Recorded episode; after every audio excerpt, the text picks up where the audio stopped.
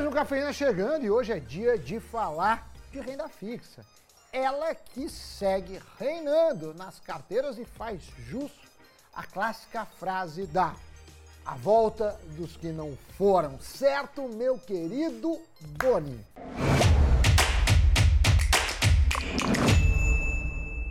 É isso mesmo, exatamente, Sammy Boy. Pessoal, olha, isso tem a ver com uma história que muitos de vocês devem estar acompanhando com a gente. É a novela dos juros, com o atual governo reclamando da Selic alta e culpando o Banco Central.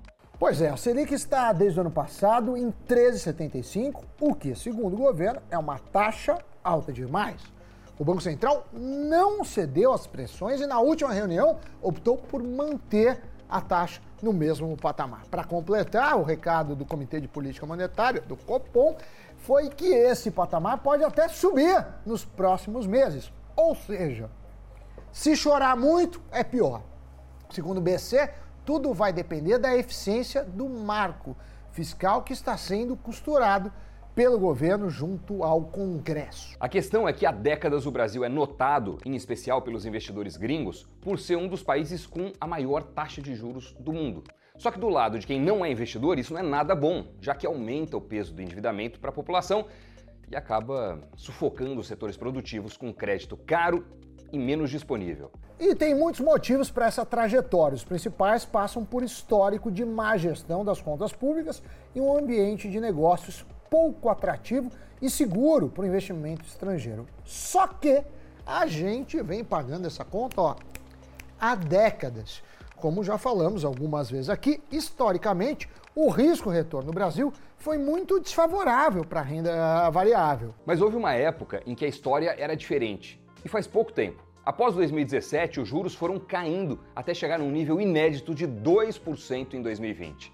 E esse padrão de primeiro mundo gerou uma situação inusitada. Descontando a inflação, o retorno real da renda fixa passou a ficar perto de zero ou até negativo em dado momento. Foi uma loucura para um país em que gerações, inclusive a nossa, foram criadas à base da ideia de que dinheiro parado na poupança, quietinho e sem risco, rendia bem. E fez crescer o interesse pela renda variável, principalmente a bolsa. Afinal, aquele retorno da bolsa que soava arriscado e pouco atrativo eh, quando a poupança voava, ficou mais bonito no mundo novo, em que deixar na poupança passou a ser perder para a inflação. Numa dessa que cresceu o interesse por educação financeira e surgiram iniciativas como o nosso querido Invest News para ensinar as pessoas a investir e cuidar melhor das suas economias em um novo ambiente. Mas tudo isso mudou. Veio a pandemia e o ambiente econômico no Brasil e no mundo acabou se deteriorando. Também não ajudaram a situação os maus sinais no fronte fiscal nesse período, com gastos acima do teto e verbas no Congresso fora do orçamento.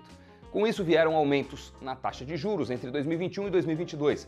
A Selic foi aos atuais 13,75% e os ativos de renda fixa se tornaram mais atraentes de novo. Isso fica evidente no ranking de melhores investimentos de 2022. Os campeões do ano foram o IMAES, um indicador de títulos públicos indexados à Selic, que subiu 12,62%, e o CDI, que é a bússola para renda fixa. Enquanto isso, o Ibovespa, principal índice do nosso mercado de ações, rendeu só 4,69% em 2022.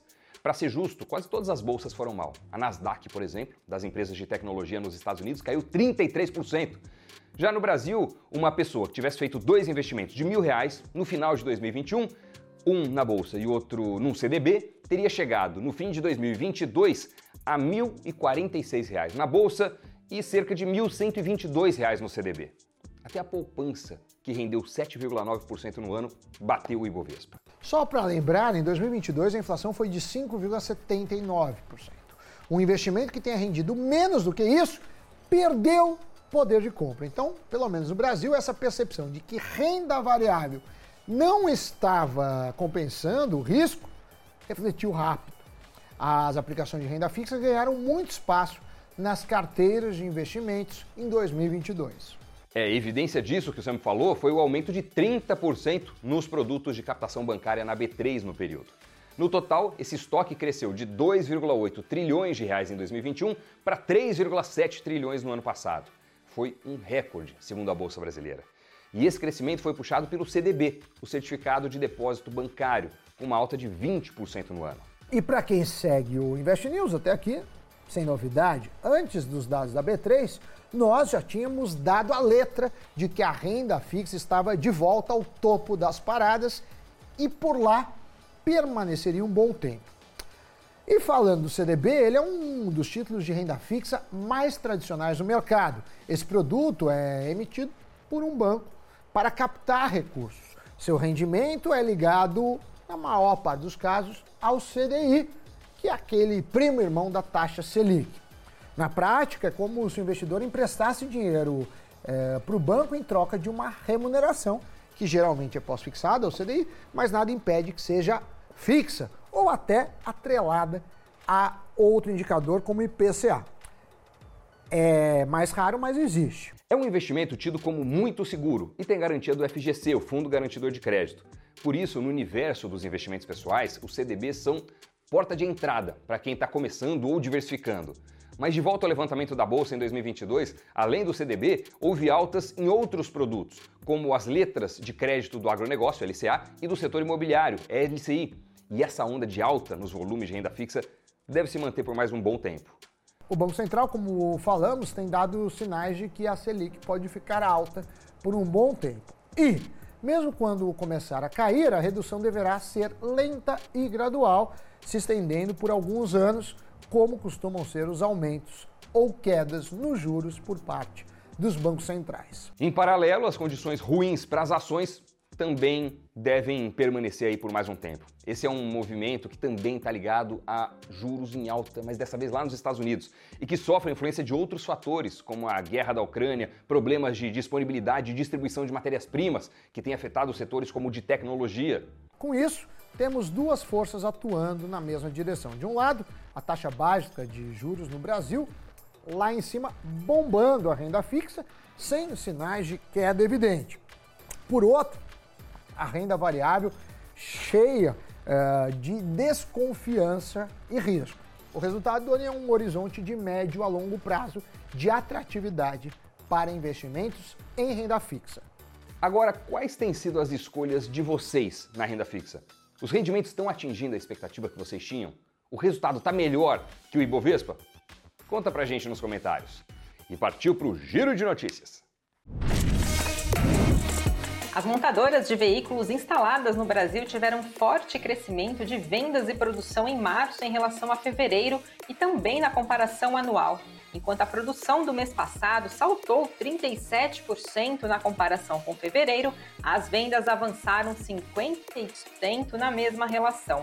Em relação a março de 2022, a produção cresceu 20% e os emplacamentos avançaram 35,5%.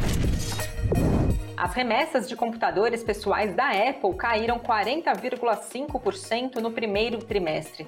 O diretor financeiro da empresa disse que a companhia espera que a receita do Mac caia dois dígitos no trimestre encerrado em março. Apesar disso, a Apple se prepara para lançar sua próxima linha de laptops e desktops ainda este ano.